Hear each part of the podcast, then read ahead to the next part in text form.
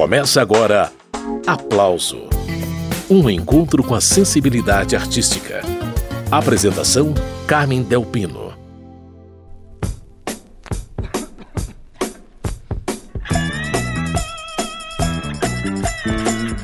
Como vovó já dizia.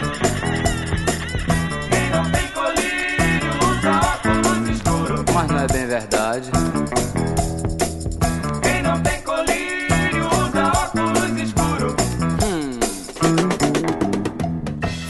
30 anos, agora em 2019, que Raul Seixas saiu de cena. Ele tinha 44 anos quando, no dia 21 de agosto de 1989, foi encontrado sem vida pela empregada no apartamento em São Paulo. Raul era diabético e morreu por complicações provocadas pelo excesso de bebida. E esta edição especial do programa Aplauso é sobre Raulzito. Eu sou Carmen Delpino e vou receber Silvio Passos, amigo, parceiro musical e especialista na obra de Raul Seixas não tem filé. Come pão e osso duro, quem não tem visão, bate a cara contra o muro. Começando esse aplauso especial 30 anos sem Raul Seixas pela participação de Silvio Passos, que já está na linha esperando para iniciar a conversa. Silvio, bem-vindo. Você teve a oportunidade de conviver por um bom tempo com o Raul, né? Eu queria que você contasse essa história para começar. Exatamente. Acompanhei Raul aí nos últimos oito anos de vida dele, né? Ele mudou-se para São Paulo em 1981. Foi exatamente aí que eu o conheci pessoalmente e passei a fazer parte do cotidiano dele. E Silvio, conta pra gente, o que, que você tem a ver com o histórico fã-clube do Raul Seixas? Eu procurei o Raul justamente em 1981, quando ele veio morar em São Paulo, por conta do, do fã-clube que eu havia acabado de fundar para ele. Na época eu tinha uns 17 aninhos de idade, era um adolescente rebelde, né? e tinha desmantelado um fã-clube do Led Zeppelin para fundar o fã-clube do Raul. Essa foi a, o motivo pelo qual me fez aproximar dele, não só na música, mas no, no, no dia a dia, nos shows, nos estúdios, e, enfim, nos bares da vida. E desde então nós, nós não nos desgrudamos mais, quer dizer, passei aí um, boa parte da minha vida colado com o Raul em todas as situações que você possa imaginar. Que bacana. E o fã-clube continua ativo, né, Silvio? Continua ativo. Quer dizer, naquela época, no século passado, na década de 80, não existia esse aparato tecnológico de comunicação que nós temos hoje, né? Então, naquela época, no, a nossa comunicação era através de um telefone fixo e dos correios com a chegada da internet, quer dizer, tudo, houve uma revolução no modo de se comunicar com as pessoas. Então hoje o forte do fã-clube é através das redes sociais, essa é a, forma que a gente tem de agregar os fãs do Raul aí do planeta Terra todo, que não tem fãs só no Brasil, né? Tem muitos fãs fora do Brasil e não são brasileiros que estão lá fora, são muitos, no, no caso, são nativos mesmo, pessoas que se interessam pela música brasileira e de alguma forma acabam se interessando pelo trabalho do Raul. Agora, Silvio, com essa história aí dos 30 anos da morte do Raul, muitos eventos no Brasil inteiro para lembrar essa data, né? Uau, realmente né, a, a, gente diz o seguinte, que as, as, homenagens a Raul acontecem de 1 de janeiro a 31 de dezembro. Esse ano especificamente está sendo de 1 de janeiro a 31 de dezembro dobrado, né? porque todo dia tem algum evento em algum lugar homenageando o Raul. Inclusive, eu estou sabendo do evento que vai acontecer na Flórida, no sul da Flórida, lá, muito interessante, uma homenagem para o Raul na Flórida. Já houve outras vezes em Nova York, em Tóquio, Lisboa, enfim, vários países da Europa, Ásia, enfim. Agora, esse ano no Brasil está realmente uma loucura.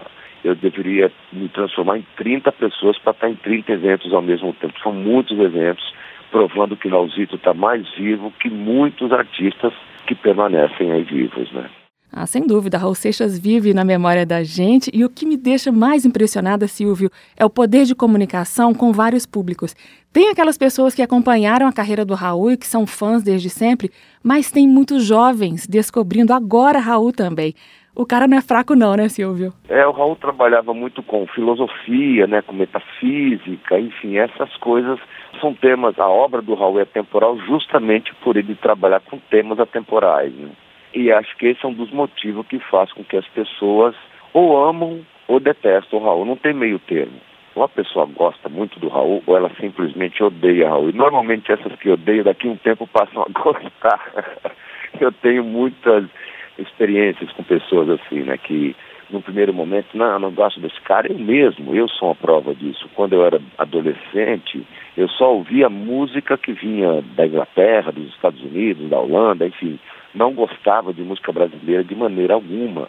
Mas no momento que eu passei a gostar, foi uma paixão, aquela paixão avassaladora, né? Bateu, pegou, não tem mais solução. E não, você não larga mais, né? Ninguém larga Raul. Eu estou entrevistando o Silvio Passos, um especialista na obra de Raul Seixas. Daqui a pouquinho tem mais conversa, porque agora é pausa para tocar Raul. Cowboy fora da lei. Vai ouvindo. Mamãe, não quero ser prefeito. Pode ser que eu seja eleito. E alguém pode querer me assassinar. Eu não preciso ler jornais, mentir sozinho eu sou capaz. Não quero ir de encontro ao azar. Papai, não quero. Eu já servi a pátria amada e todo mundo cobra minha luz. Ah, coitado, foi tão cedo. Deus me livre, eu tenho medo. Morrer de pendurado numa cruz. Eu não sou besta pra tirar onda de herói. Sou vacinado, eu sou cowboy, cowboy fora da lei. Do Durango Kid só existe no gibi. E quem quiser que fique aqui, entrar pra história é com vocês. Vamos entrar pra história, pessoal.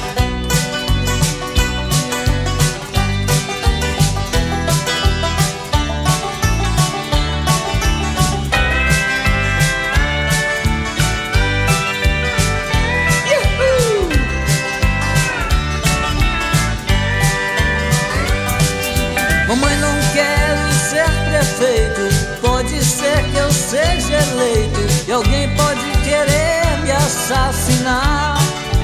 Hum, eu não preciso ler jornais.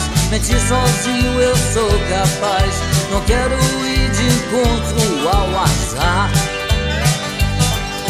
Papai, não quero provar Eu já servi a pátria amada. E todo mundo cobra minha luz, minha luz. Oh, coitado, foi tão cedo. Deus me livre, eu tenho medo. Morrer de pendurado numa cruz. Eu não sou besta pra tirar onda de herói. Sou vacinado, eu sou cowboy cowboy fora da lei. Do Durango Kid só existe no gibi. Quem quiser que fique aqui, entrar pra história com vocês. Eu não sou besta pra tirar onda de herói. Sou vacinado, eu sou cowboy, cowboy fora da lei. Do Durango Kid só existe no gibi quem quiser que fique aqui, entrar pra história com vocês.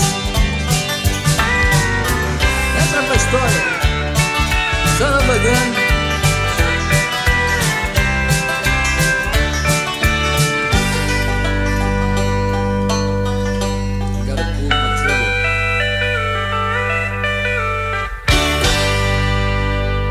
Esse foi Raul Seixas, cowboy fora da lei. Silvio Passos, especialista na obra de Raul Seixas, está participando do aplauso, que hoje lembra que Raulzito nos deixou há 30 anos. Silvio, para o brasileiro, Raul Seixas entrou para aquele patamar das lendas do rock, das grandes personalidades da música, né?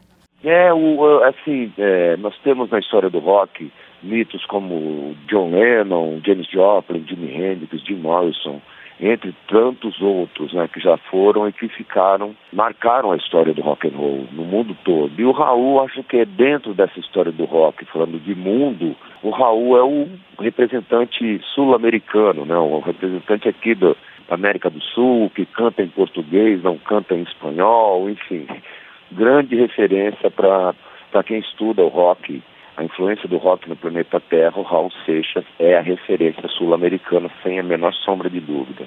Pois é, Silvio, Raul Seixas é esse representante aí do rock sul-americano, mas é bom lembrar que ele misturou o rock com referências brasileiríssimas. Jackson do Pandeiro foi um desses. Eu separei pra gente ouvir um trechinho da música Os Números, pra gente ter uma ideia do que eu tô falando. Isso. A turma do Jackson do Pandeiro. Isso aí. Vamos lá. Meus amigos, essa noite eu tive uma alucinação. Sonhei com um bando de número invadindo meu sertão. Vi tanta coincidência que eu fiz essa canção.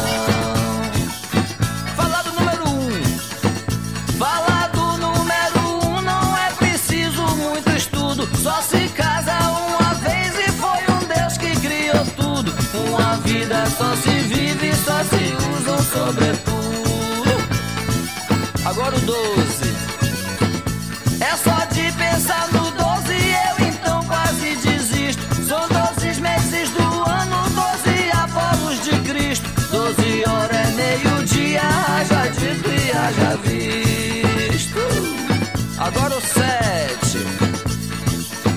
Sete dias da semana, sete notas musicais, sete cores no arco-íris das regiões divinais. E se pinta tanto sete, eu já não aguento mais. Pois é, Silvio, essa mistura aí de rock com música brasileira não foi só muito boa, mas inédita na época também, né? Ele deu identidade para o rock, né? Porque os outros artistas apenas copiavam o que era feito lá fora. O Raul não, o Raul soube misturar os elementos da nossa música brasileira, até o sotaque, né?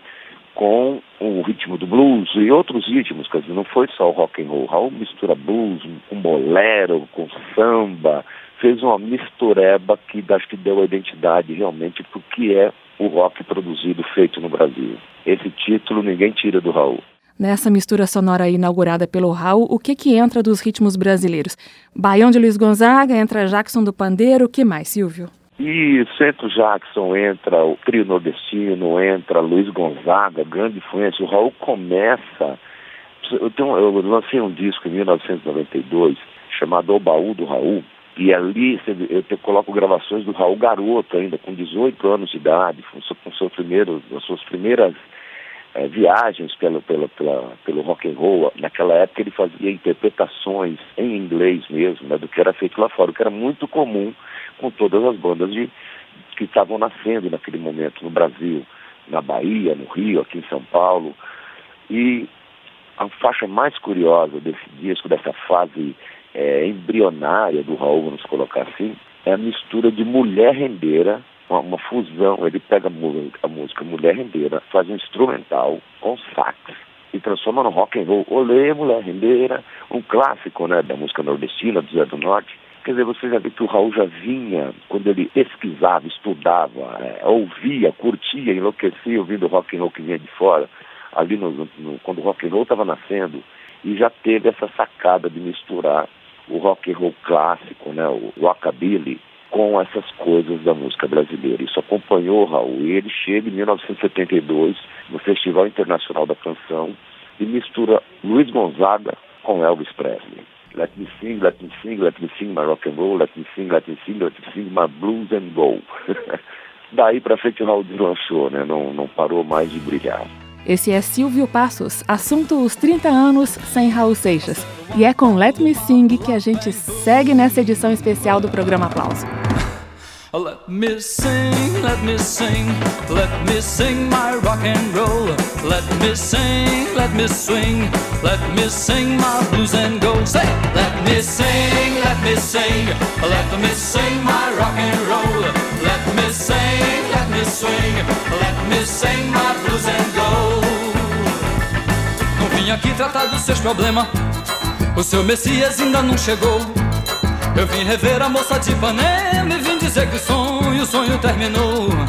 Eu vim rever a moça de Ipanema e vim dizer que o sonho, o sonho terminou. So let me sing, let me sing, let me sing my rock and roll. Let me sing, let me swing, let me sing my blues and go.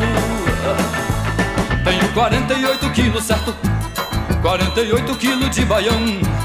Não vou cantar com uma cigarra, canta, mas desse meu canto eu não lhe abro mão. Não vou cantar com uma cigarra, canta, mas desse meu canto eu não lhe abro mão. So let me sing, let me sing, let me sing my rock and roll. Let me sing, let me swing, let me sing my blues and gold. Não quero ser o dono da verdade, pois a verdade não tem dono não. Se o verde verde é o verde da verdade, dois e dois são cinco, não é mais quatro não. Se o verde verde é o verde da verdade, dois e dois são cinco, não é mais quatro não. So let me sing, let me sing, let me sing my rock and roll. Let me sing, let me swing, let me sing my blues and go.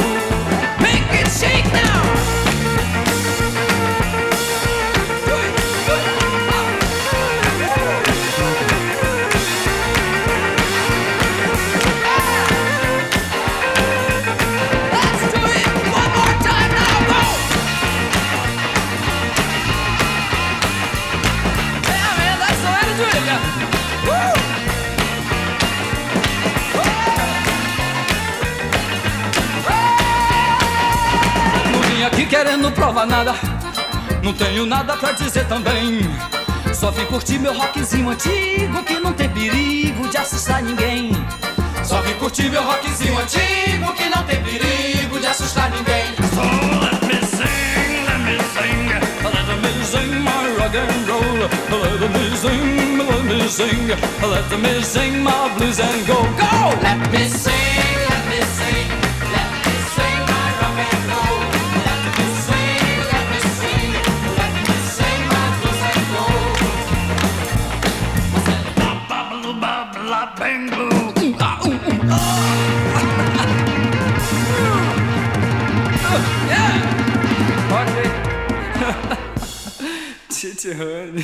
Essa foi mais uma carimbada de Raul Seixas, Let Me Sing, retomando a entrevista com Silvio Passos, amigo, parceiro musical e especialista na obra de Raul Seixas. Ô Silvio, eu queria que você falasse agora sobre o início da carreira profissional do Raul Seixas, ainda em Salvador, e da ida dele para o Rio de Janeiro, posteriormente a convite de Gerry Adriani, um dos astros da Jovem Guarda. Como Gerry Adriani entra na vida do Raul? Conta pra gente. Gerry Adriani entra na vida do Raul em 1966, 65, por aí, que ele já tem uma, já tá, resolveu que a música ser o meio de vida dele, né? Se profissionalizar mesmo na música. E o Jerry vai tocar em Salvador, naquela época estava no pós-Jovem Guarda, explodindo no Brasil todo. E o Jerry vai se apresentar em Salvador num clube chique, né? um clube sofisticado, da alta sociedade, que curiosamente não era permitida a entrada de negros, sendo a Bahia uma reduto de negros do Brasil, né? E o Jerry chegou lá com uma banda toda composta por integrantes negros. Olha o que acontece. Chega lá o, o pessoal do clube e fala, não, não, aqui não é permitida a entrada de negros, não sei o que, já é desesperado, como que eu vou fazer? E agora? Eu preciso tocar. Indicaram para ele, falou, tem uma banda aí chamada Raulzito os Panteras, os meninos conhecem tudo de Beatles e Rolling Stones, conhecem teu repertório, conhecem Jovem Guarda, e aí se dá o encontro de Raulzito com Jerry Adriano, e Jerry adorou a banda, e acenou para eles virem, descerem para o Rio de Janeiro para gravarem um disco. Né? Daí que surge o primeiro disco do Raul. Isso em 1967, 68. Raul e os Panteras descem para o Rio de Janeiro e gravam aquele que seria o primeiro e único disco dessa fase. E Raul Seixas e Jerry Adriano levaram essa amizade para o resto da vida, né, Silvio? O resto da vida, foram amicíssimos. O Jerry, o Raul era, eh, frequentava a casa do Jerry, foi enfim, tem mil histórias engraçadas do Raul com o Gerry Adriane, né? Conta uma pra gente, então. então, tem a do casamento do Gerry, que o Gerry resolveu casar, mas não, nada, nada de grande festa, um casamento só para a família dentro do apartamento, e Raul ficou sabendo que Gerry ia casar. Pô, o Gerry não me chamou, não me convidou. Raul se vestiu de padre, foi no prédio do Gerry, avisou pro porteiro, ah, eu sou o padre do casamento. Deixou o Raul subir Daqui a pouco chega o padre de verdade e fala, pô, mas já outro padre, já subiu o padre. Falou, não, não, o padre sou eu. O Jerry conta essa história da maneira muito mais engraçada e me parece que no acervo da família do Jerry existe até esse registro gravado, né? Do Raul se disfarçando de padre para ir na, no, no casamento do Jerry. Raul sempre muito provocador, né, Silvio?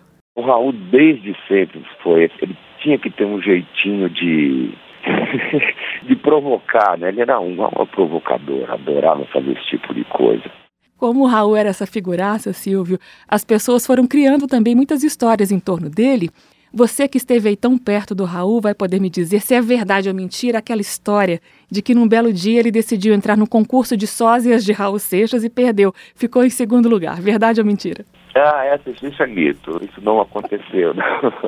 Tem muitas, existem muitas histórias assim. O Raul por conta de se ter tornado um mito, né, ele já era um mito vivo. Em vida já existiam muitas histórias em torno dele, assim. É, então, quer dizer, eu ouço histórias absurdas sobre Raul que tenho certeza que não são, não são verdadeiras.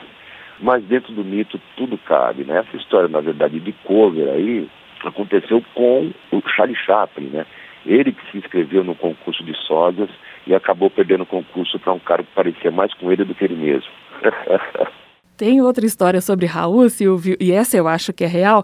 Lá em 1977, em pleno governo Geisel, no lançamento do disco Dia em que a Terra Parou, Raul apareceu na coletiva de imprensa de barba raspada para lançar a própria candidatura à sucessão presidencial. Isso confere ou não? Confere. Realmente ele tava, entrou numa piração aí de se lançar candidato e acabou não se candidatando porque a mãe dele falou para ele: não se envolva com isso, meu filho. Você é músico, você é artista, não vai misturar as bolas. Era o sonho do Raul, né? O Raul tinha um sonho bonito de mudar o mundo, de ajudar a humanidade de alguma maneira. Então, a maneira que ele encontrou de fazer isso, de mostrar caminhos, e foi através da música. Né? Ele, na verdade, o Raul queria ser escritor e acabou se tornando músico, cantor, compositor, porque era mais fácil de chegar na, nas pessoas através da música do que através da literatura. E aí você vê que o parceiro dele, o Paulo Coelho, acabou se tornando o grande escritor que o Raul queria ser.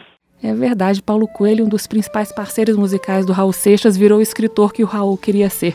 Ironia do destino. Muito bem, esse é Silvio Passos, especialista na obra de Raul Seixas. Mais uma pausa na conversa para tocar Raul. Chegou a hora de Maluco Beleza. Enquanto você se esforça para ser um sujeito normal e fazer tudo igual.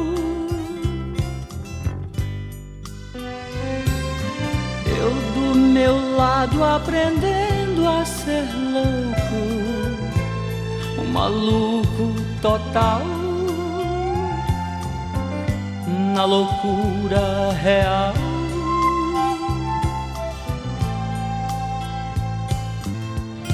Controlando a minha maluquez, misturada com minha lucidez, vou ficar, ficar com certeza maluco, beleza, eu vou ficar.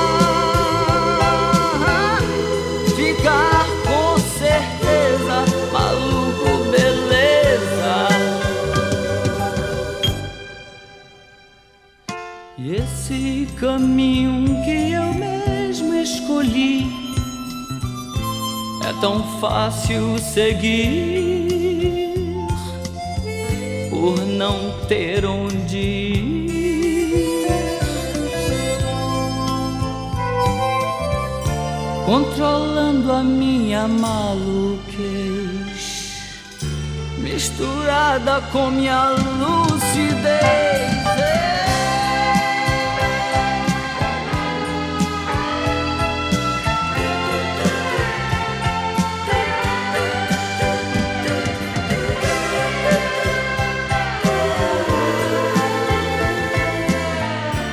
Controlando a minha maluquez, misturada com minha lucidez, vou ficar.